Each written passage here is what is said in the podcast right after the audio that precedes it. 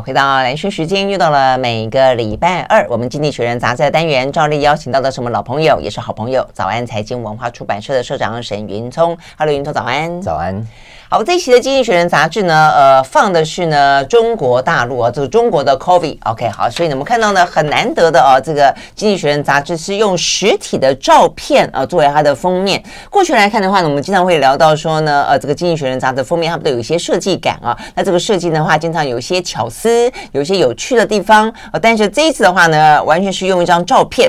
那但是这个照片，我觉得中间也含呃隐藏蛮多的讯息的啦。它首先挑的这个是在人民。路上的一个隧道啊，路口上面就站了一个全副武装、防护衣的包的这个密不透风的一个交通警察啊，站在这个人民路的隧道上，但是人民路的旁边，这个连接车也禁止进入，摩托车也禁止进入，脚踏车也禁止进入，行人也禁止进入啊，所以原本的路标通通都禁止进入，所以看起来是完完全全被封控住的一个城市啊。它的概念里面呢，呃，要讲的显然的可能不止被封控的是。COVID-19 不止被封控的是一个城市而已啊，所以他讲到说，What China getting wrong?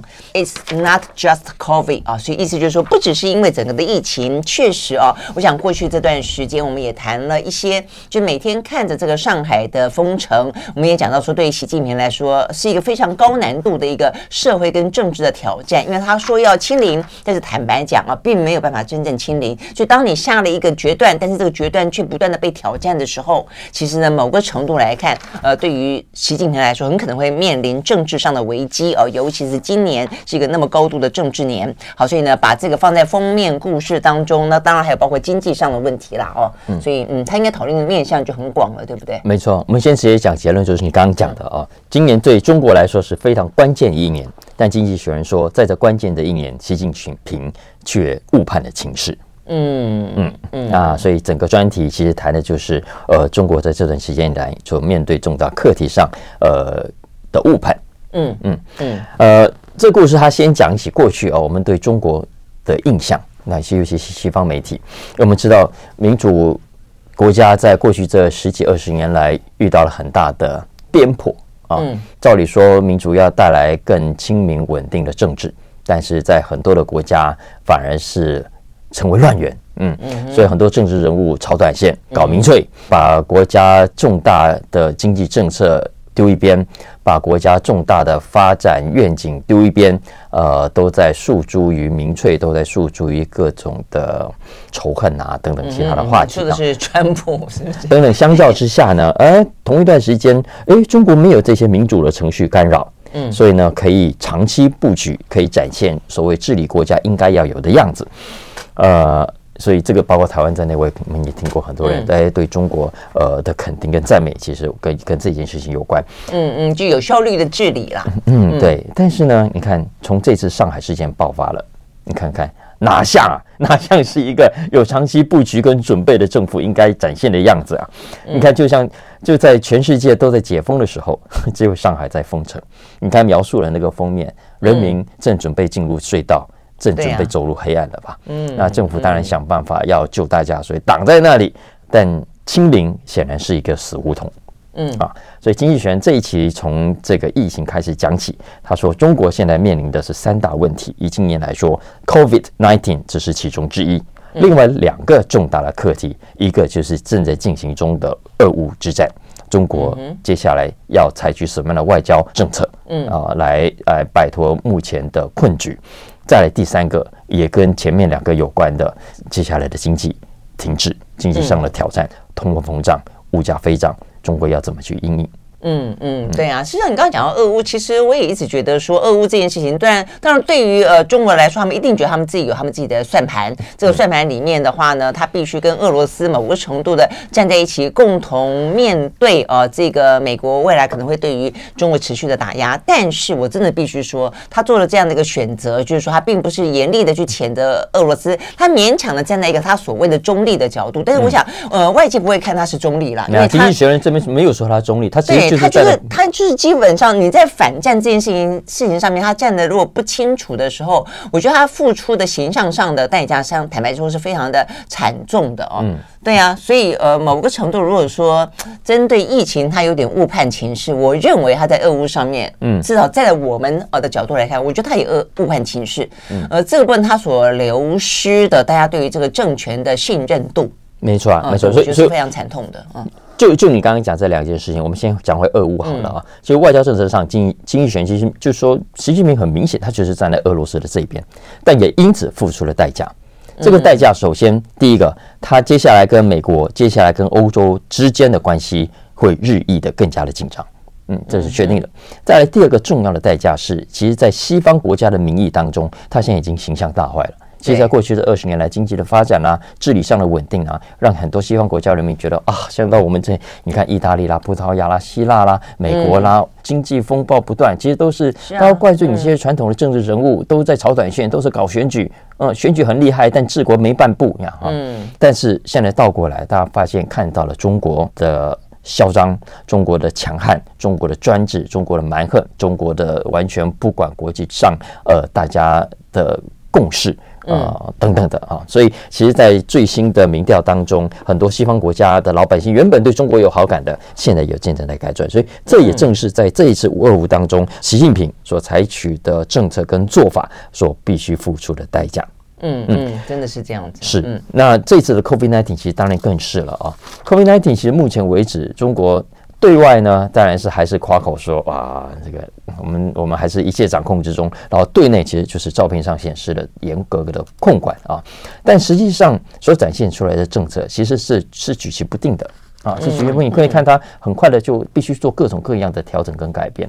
那刚开始的确，中国的硬风呃奏效，武汉事情发生之后。嗯呃，但现在当 Omicron 是如此难以控制的状况，你看上海加上另外五个省份也已经部分的 lockdown 了，总共受影响的人数高达一亿五千多万人。嗯，那这个其实对对中国呃整体而言，不只是老百姓的生计出问题，接下来更大的挑战在于对经济上的成长会造成重大的打击。嗯，对呀，嗯，所以这也是经经济学人说。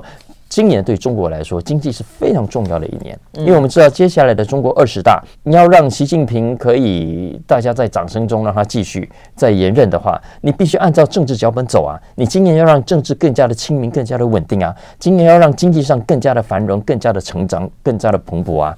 但是呢，经过了这个一连串的重大的打击，你看哦，对中国来说，过去这一年来，中国的十大企业。十大企业的市值啊，总共蒸发了一点七兆美金。嗯嗯嗯，所以对中国来说，接下来在尤其是高科技业，要怎么样在全球这个新地缘政治的竞逐当中脱颖而出，是非常重大的挑战。所以除了原有的，你看一下弄阿里巴巴啦、腾讯啦，他把说伸进去之后，他其实也想扶植新的新创，呃，不管是在 AI 的领域，还是机器人的领域等等，但。有鉴于过去的这些呃新创高科技公司，呃政府就啊先让你大了再说，到后来难以难以广，难，所以这一波的新的新创是，所以新一波这份经济学人说，呃中国现在显然希望培植出来的呃可以朝党的目标来创新跟创业，嗯哼，哎也就更加的听话，也更加的难容易掌控啊，所以哎继续的有所补助，然后继续的有在关注。但是呢，在这样的情况下所的创业，其实我们都知道，呃，年轻人的创业最好就是让他自己去发展。嗯嗯，为什么西方国家的创业精神这么蓬勃？大家觉得，哎，可以带来这么多创新，跟这个自由的环境有关的。但如果一切都是呃有老大哥的手，哎，你来做这个，哎，我来帮助你，往往就会造成很多的创业者啊，可能热情有余，但是未必能够带来实质的创新的成果。嗯嗯。嗯所以，呃，这个正是中国现在要面临的挑战啊。但是最后，经济学人有说，总体来说，中国其实照理来说了啊，即便是这次的 COVID 发生之前，我们可以看到总体经济它还是 G20 个国家当中表现最好的。嗯，而且 COVID 它目前为止仍然是全球以死亡率来看，算是前段班的好成绩。嗯，蛮低的。所以这才是大家会谈论到说呢，哎，你你说每一天两万多是无症状的感染者，嗯、没错。你看看什么南韩，动辄十几二十万啊，然后呢，什么法国、德国哦，都是这样这个数字。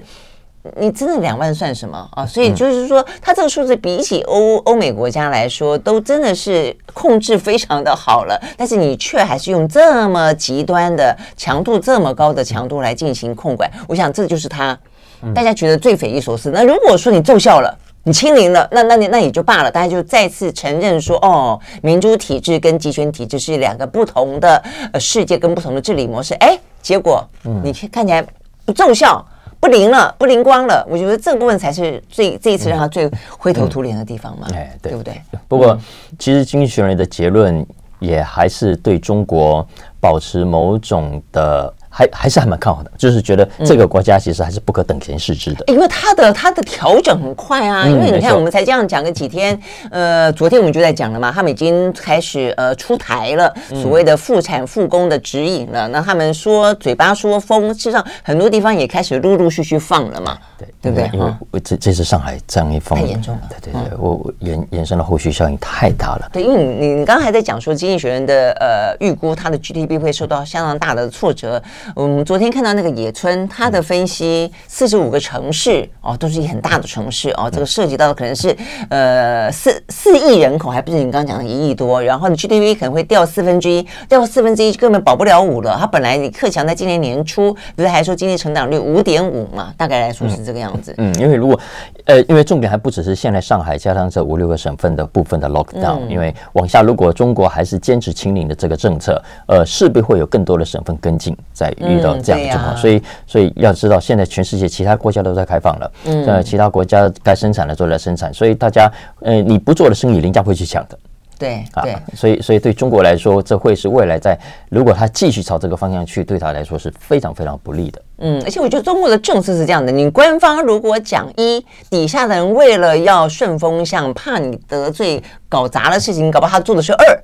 那所以整个的呃地地方上面的风控程度可能会来得更严，嗯、所以我想这是他必须要去做调整的一个最大的原因啦。不过就像你刚刚讲的，就是对于中国大陆他们来讲，灵活的调整还是一个他们目前看起来习近平还算是啊，他他这个掌舵这个舵有在在调整。反过来说，西方世界国家，你说啊，因为这一次哦的俄乌或是疫情，他搞砸了呃一部分，所以呢，西方的民主政政体就来的特别的灵。光了吗？也没有，也没有，我觉得也没有。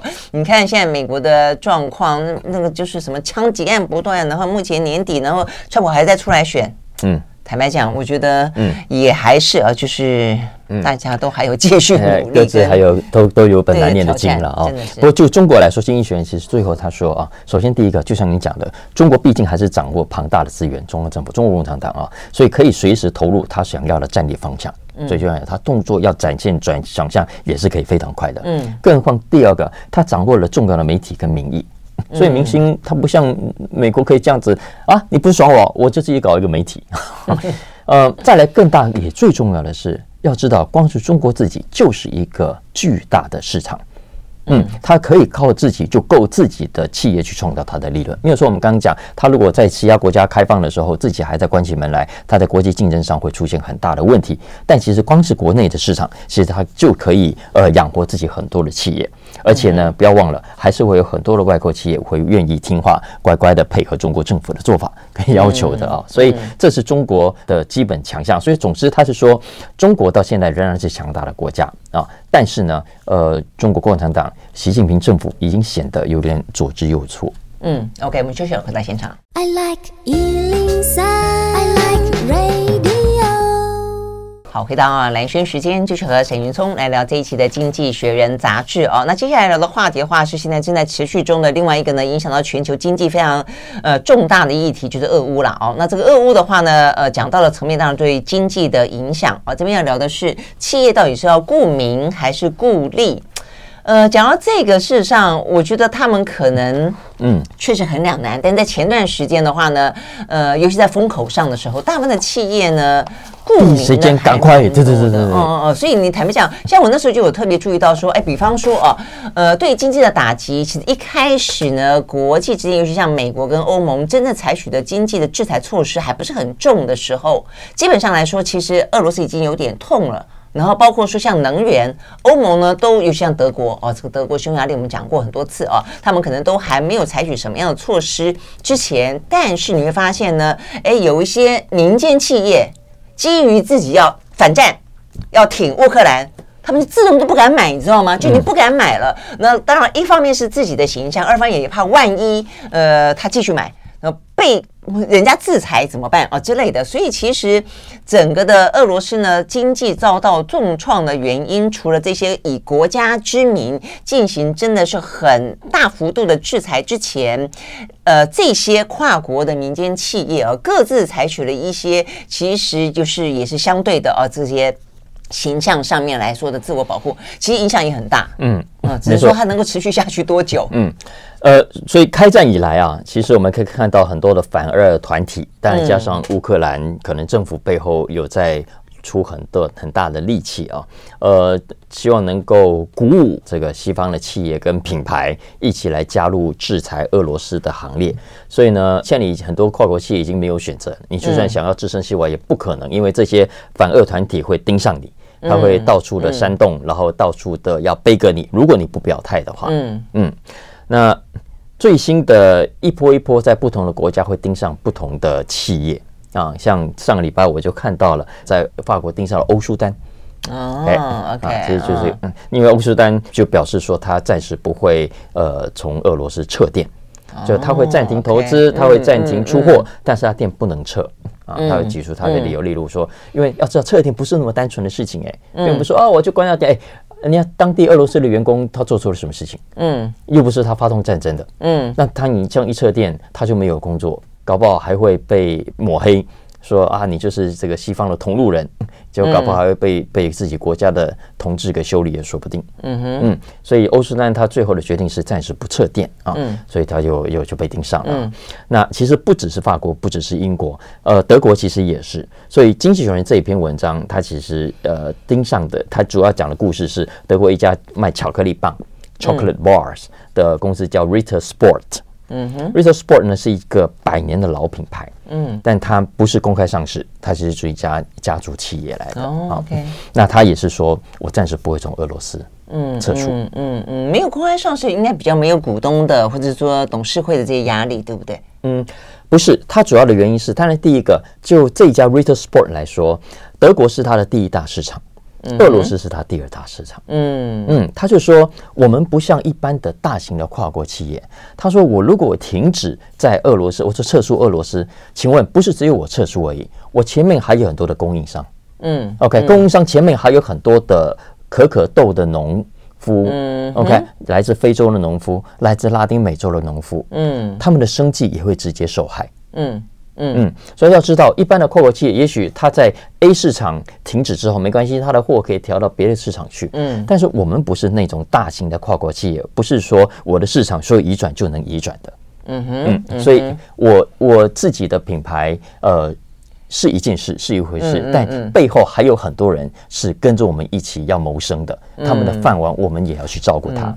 嗯，所以他说，我能够做的，参与大家说，我还是会公开谴责俄罗斯这一次的入侵行动。那我也会停止在俄罗斯的未来的投资，我也会停止目前在俄罗斯继续的投放广告。然后这段时间来，我做我所赚到的钱，呃，Ritter Sport 说我全部捐出来。嗯其实很多企业也都是用变通的变通的这种做法，说我。不不容易的撤出，说关店就关店，嗯、因为我要考量的事情不是品牌形象这么单纯而已。对呀，啊，相反的，我要顾到很多员工，呃，这个供应商等等的生计。嗯，所以我能够配合，我能够做的是，我还是在态度上，我是谴责俄罗斯的，嗯、而且我未来不会再做呃任何的这个进一步的投资，直到问题解决为止。那这段时间以来，我如果在这个过程中有赚到钱，我也愿意把它捐出来，来帮助乌克兰。我觉得其实这个事情。某个程度有它的一个道理在，就是说，就算你去呃制裁抵制俄俄罗斯，问题是受苦的是俄罗斯人民呢、哦，所以你说你针对普丁，呃，针对这个政权，或者你表达态度，我觉得都应该要。但是你说俄罗斯的人民因为大家的抵制，所以真正受苦受害的是他们，他们合估，这是一个。嗯，那既然很多的企业现在很多都是它有它的产业链，刚刚讲上下游，所以很可能它制裁到的，就是因为制裁的关系，它回归回来很多西方世界国家的这个企业，因此它本来的一些就业人口啊，比方比方它其他的一些都都因此而受到影响。所以为什么全球的经济会在这一次的俄乌战争当中的制裁，大家受到那么大的影响，反作用力这么大？也就是因为这个原因，所以真的很两难。坦白说，嗯嗯嗯，但呃，毕竟是在战争期间，对啊，那大家也不管不了那么多了，说想办法可以到尽快的打赢这场战争。所以乌克兰，呃，我相信他很积极的在不管是社群媒体还是在实际的反俄团体当中去运作，嗯、那希望能够继续的的推动，让更多的西方企业站到他们这一边。嗯、然后如果不站在这边，让老百姓反感也好啊。对啊，那。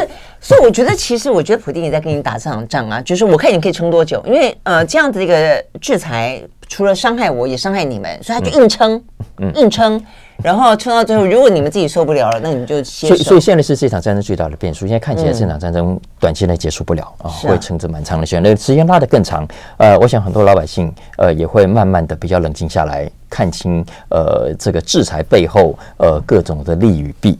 啊，比方说，其实真真的，像像现在不是说雀巢原本说他不撤吗？那、嗯、后来就被这个乌克兰的外交部长修理，说完光荣杀手背后为为了他的形象体验，最后撤了。但是但是我要讲的是，其实雀巢也不是全面撤的，嗯，不是全面撤，因为到目前为止，呃，他还有他的婴幼儿食品，呃，他医院使用的食品。嗯，都还是继续的销售的，为什么？因为还是有人道考量。嗯嗯，懂吗？好，所以换言之，未来大家会渐渐的看清楚，说，如果你真的从人道角度的立场，你要知道，俄罗斯的老百姓其实在这一波当中也是受害者。是啊，嗯，但但无论如何，在过程中，其实接下来我们还可以继续的看到啊，呃，这一些反俄团体会继续的锁定大品牌、老品牌。为什么？因为这些品牌最在乎民生。嗯，你看，嗯，但是呢，呃，这些品牌，老实说，如果他们真正呃在顾名与顾利之间去盘算的话，其实不太容易就范的。刚才讲顾名跟顾利，正是这篇文章的标题，他就找来看啊。所以名叫做 reputation，R 开头；利呢叫 revenue，嗯，所以这个标题叫 reputation versus revenue 啊。那在顾名跟顾利底下，其实大家如果仔细去看，呃，过去的经验都一样。这种消费者的抵制啊，嗯，其实往往声音大，实际的影响小。所以对这些跨国品牌来说，实际 revenue 的影响不会影响太大。嗯哼，嗯，但是 reputation 可能会是他们比较在乎、比较考量的因素。所以你看这一波为什么大家第一时间，呃，先不管那么多了，就就先先听大家的话。我先，我我我先风头过去了以后再说就。也许也许啊，但但无论如何，其实呃，实际上对于这些很多的跨国企业来说。其实不是那么容易说 yes or no 的一件事情。我觉得真的很难啦。我觉得，呃，就像是我们昨天也讲到了，现在看目前看起来，欧美国家也打算把这个制裁变成一个长期性的制裁，一个永久性的制裁。就从这个角度去看它的话呢，呃，代表的就是说你现在。一段时间强度大的制裁，显然没有办法逼俄罗斯就范。嗯哼，我觉得这是第一个问题，就是你你过不了。那过不了的话呢，呃，所以你只好拉长。问题拉长之后，会不会演变成在过去的冷战时期？现在的年轻人可能比较难去体会跟理解，就过去的世界呢，它是分东西方两大阵营的。在这个我们的这个阵营里面，西方的阵营里面的话，基本上你不太跟这些铁幕里面的阵营往来的，包括做生意啦，更不用讲什么外交什么的。那呃，现在是。是一个全球化的世界哦，所以在过去的这几十年当中的整个的外交跟政治的主轴，呃，伴随的经济，事实上是要把中国、俄罗斯这些你认为就算它再坏，你都是把它拉进来。呃，如果你你你中有我，我你中有你的话，彼此之间应该不至于到伤害彼此。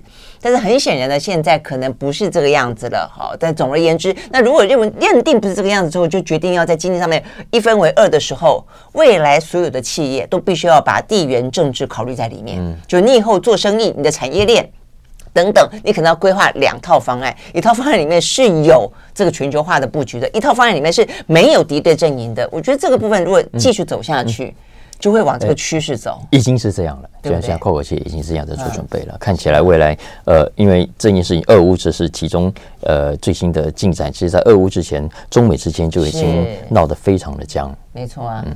OK，好，所以我们继续看下去。我们休息了再回来。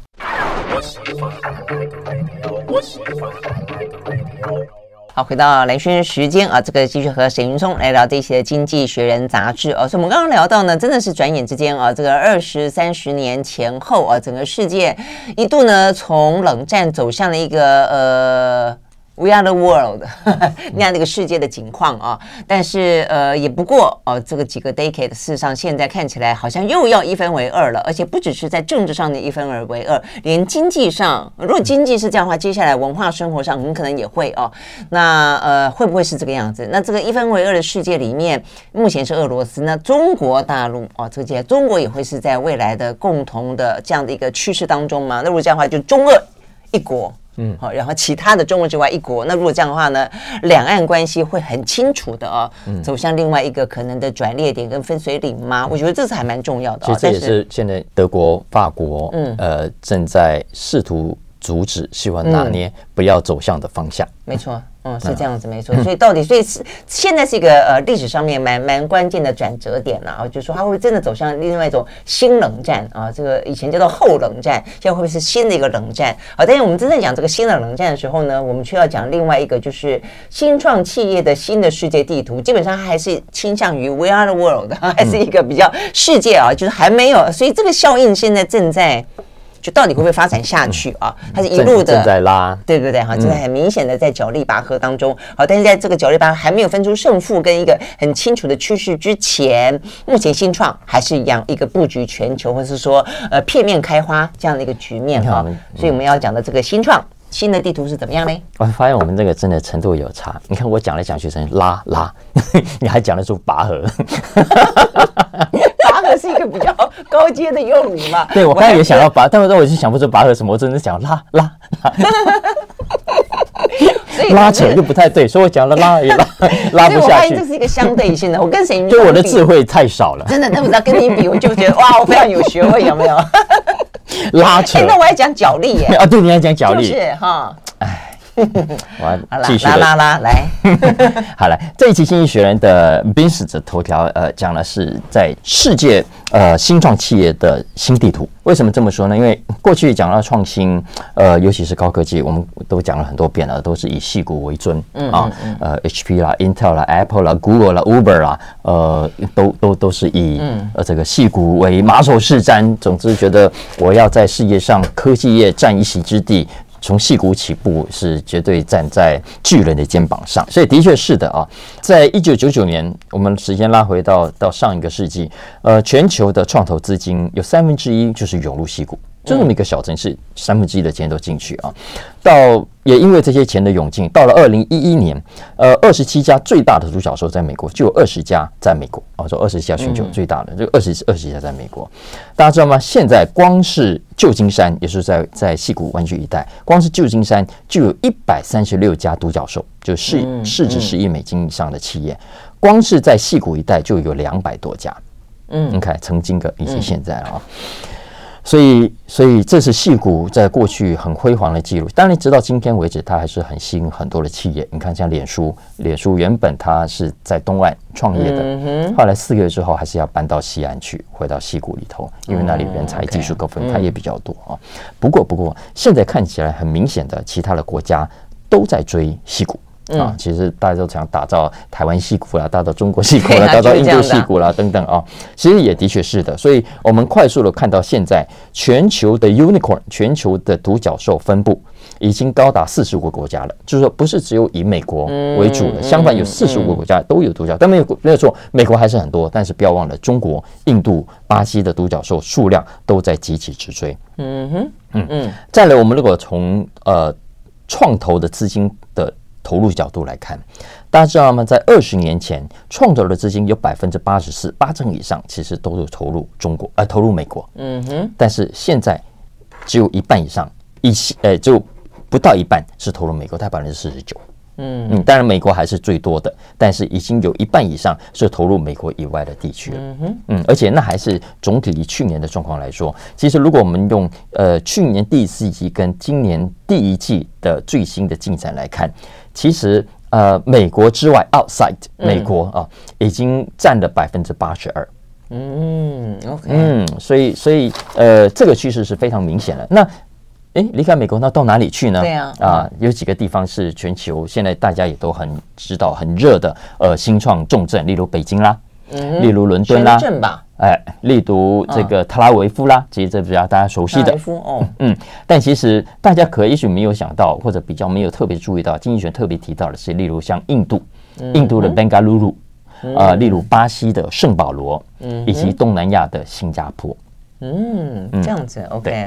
那嗯，那它的新创有一些什么特别的特色跟呃，就是说也都是那么的广泛几个，比方说什么电动车啦、嗯、AI 啦、云端啦，还是有一些比较特别的呃一些着重？哎、欸，其实是有的。他说，其实这几个不同的地方，嗯，他们在新创上的呃整个商业模式的设想还是有一些差别。嗯、例如，在美国的企业，其实他想的就是全世界是 global 的，嗯、是 global 的。嗯，然后呢，在中国的新创啊。刚刚我们前一段已经讲了，因为中国自己市场就够大了，嗯，然后而且很多的也不见得会讲英文，不见得觉得自己呃有能力跨到中国以外的其他的市场，呃，那也许未来有机会，但那是以后的事情。为什么？因为光是中国自己的市场就已经够大了，对，所以在中国的新创企业，它其实瞄准的都还是中国的消费者为主，嗯啊，所以他会特别专注于跟跟例如电子商务有关的，呃呃，例如跟跟中国。老百姓的需求相关的，所以这是中国的新创。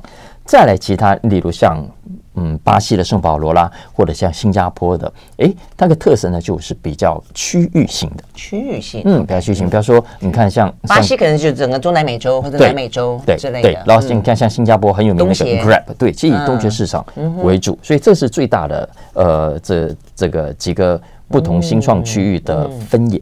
为什么能够有这样的一个转变？我们过去其实也聊过，也想当然。呃，首先第一个当然是整个通讯呃网络的科技进展呃如此的发达所导致的。因为过去呃嗯其他很多落后国家公共建设慢，相对的网络也慢等等。但是现在我们都看到了，即便是非洲啦、印度啦、中国啦，网络快得不得了啊，并不是只有西谷才快，所以任何地方都可以做任何地方的生意。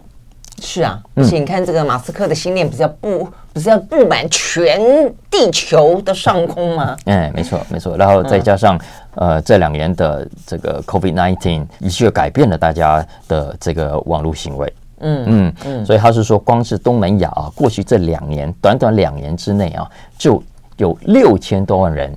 成为所谓的 netizen，所以网络市民啊，嗯嗯，所以加快了这个速度，所以加快了这个速度啊。不过当然，刚刚讲也也不是所有国家或者所有城市都有条件具备成为矽谷的条件，或者具备下一个矽谷的条件。事实上，绝大部分呢，经济学人发现还是集中在少数的城市。嗯嗯，其实应该打造不容易的，因为你要打造成矽谷是什么？包括第一个人才。嗯，OK，你必须在。这个城市本身或者周围有良好的大学，有良好的科系，能够培养这些新创企业所需要的年轻人才。嗯，再来第二个重要的是，你必须有某种的胸襟跟开放，所以叫 openness to people and ideas。嗯，OK，那什么叫开放性呢？例如你要广纳移民，就你不可以自己关起门来说，你要保护你自己这里的市民，不给自己的自己的国民。相反的，你。开放欢迎更多的移民，它可以带来更多的创业精神跟创意。因为我们都知道，愿意漂洋过海、离乡背井的人，往往都很有企图心的。嗯嗯。再来是，当然你必须有愿意冒险的资金。嗯，其实台湾这也是过去这几年被批评最厉害的地方。嗯，我们的资金都太保守了。嗯，我们都想能够投资稳当的生意。对啊，对，要不然就是宁愿往外 啊。嗯，对，所以呃，人才自由流通啦，呃，政治清明跟稳定啦，你看像新加坡其实受惠于此。所以这些其实都是你要成为下一个戏骨哦，嗯，我觉得都必须具备的先决条件。嗯嗯，我觉得这个对台湾人来说真的很重要，否则每次贴在前半段，你都会觉得啊，那就是台湾啦。那问题为什么台湾永远没办法？也不能讲永远没办法，就是迟迟没办法。我们在硬体的基础上面这么的好，但是我们的软体部分的话呢，资金、开放态度、我们的法规、我们的人才。我觉得都是让这个呃部分啊没有办法呢真正能够迎头赶上的原因了。要继续的加油的，对呀，继续的开开放，否则我们人才跟资金只好不断的往外流，去寻找其他的天堂。我们休息再回来。I like 103, I like radio。好，回到蓝轩时间，继续和沈云聪来聊这一期的《经济学人》杂志哦。那最后一个话题呢，讲到的是新闻媒体哦。我们刚刚讲了那么多全球化啦、区域化啦。后冷战啦、啊，新冷战啦，呃，到底是要？往全球的方向走，还是区域的方向走？所谓的越在地就越国际，还是有些时候是越国际反而在地会更容易繁荣？那就新闻来说，可不可以跟等量齐？关于其他的产业，好像不太一样。我觉得那种生态的感觉。嗯，我们最后一点时间聊一个比较轻松的，我觉得但也很重要的财这项的新闻。我认为啊，谈的是这个媒体业，嗯啊，谈的是美国的地方报业，嗯。OK，因为我们知道过去美国不像我们台湾，台湾很小嘛，就都所有报都发发行。但是在美国很多的城市、很多的州都有自己的地方报。对，那过去地方办报扮演了非常重要的角色，不管是民主运动的维维持，因为有地方报，就是地方报去监督地方的政治人物嘛，啊，呃呃，或者是服务呃在地的各种的企业，呃，跟消费新闻相关的啊。但是呢，自从网络出现之后，我们知道了，嗯，很多。连全国的报业都活不下去啊，都活得很辛苦，更何况很多地方报业。所以地方报业啊，呃，裁的裁，倒的倒。呃，根据一个西北大学新闻学院的调查，他说，十六年前有地方报的，到现在完全没有了，有高达一千八百多个社区。大家可以想象，很多地方报倒了大半啊，剩下的也都苟延残喘啊，要缩编啊等等，所以不不是很好。那我们为什么聊这个题题目呢？是因为地方媒体啊，地方报其实是非常重要的。其实非常重要的，因为首先第一个，你需不需要有人去？你在地有市政府，有县市政府，你看，那县市政府也有县市人物，也有县市预算啊，那也是县民缴的钱呢、啊。嗯，也是你你需不需要有有人来监督？但现在因为过去因为。地方报倒了之后，大家的媒体消费又回到网络上，又回到网络上，当然又回到更热门也更多话题的全国性的政治舞台。嗯、所以大家 focus 放到政治舞台，国全国性的政治舞台上来，所以造成结果是对地方的政治、对地方的预算缺乏足够的监督。嗯嗯，地方的政治人物也越来越难吸引选民们的注意跟认识。其实对于现有的。这个政治来说不不是很好的，因为包括你既然没有人注意我，对啊，其实嗯，这样讲就很像我们先前台湾地方政治就是这样的，因为大家都很重视中央的地方东西都在大家的眼皮之外，嗯，所以呢，我们的府会关系都好好，你知道吗？每一个地方真的都有钱大家赚是吧？好啊，真的真的真的就这样子，所以你根本嗯、呃，不要讲这些县市议员根本。真的就是监督县市政府的呃这个力道到底有多强，那彼此之间眉来眼去的状况又有多少？你真的是很难讲啊。没错，所以很多的地方消息也也缺乏应该要有的追踪调查对跟报道哈。所以所以美国很多人已经发现这个问题其实蛮严重的，对很多地方区域来说。所以契机在哪里？哎，跟刚刚讲的一样，新创。因为现在看起来有更多的新的科技可以用，网络啦，然后我们现在知道有在美国开始有很多的所谓的部落格的平台是可以收费的。那呃，现在有一些地方记者啊，过去又被裁了就没有饭碗，嗯，呃，媒体也请不起他，他现在可以透过自己写部落格，自己发 newsletters 啊，然后如果你在地的人觉得这对你来说是重要的消息来源，你愿意付一点钱来订阅的话，诶，那就构成他的收入。构成他的收入，他就可以定期的提供呃在地的新闻，呃在地的消息，在地的调查报道。你说的是个人吗？个人一己之力，这个很难持续性的去监督一个那么庞大的地方政府。哎，嗯，对，呃，这是个人的，然后但也有集体的啊，有有些是用盈利形式，有些用非盈利形式，但是借由新的科技，看起来比较有机会让已经奄奄一息的美国的地方报业。找到新的生机，嗯，当然这也是一个问号了，也是未知数。通过新的社群媒体就是了，是不是？嗯哼，OK，好，我觉得这个话题确实啊是还蛮重要的。其实大到像美国，小到像台湾，其实地方上面都有各自自己不同的生态，但是也都很很值得被注意。否则的话，稀里糊涂过去，其实影响到的都是我们的纳税钱吧，嗯，还有我们的这个整个的民主政治的品质。OK，时间到了，非常谢谢沈云聪，谢谢，拜拜。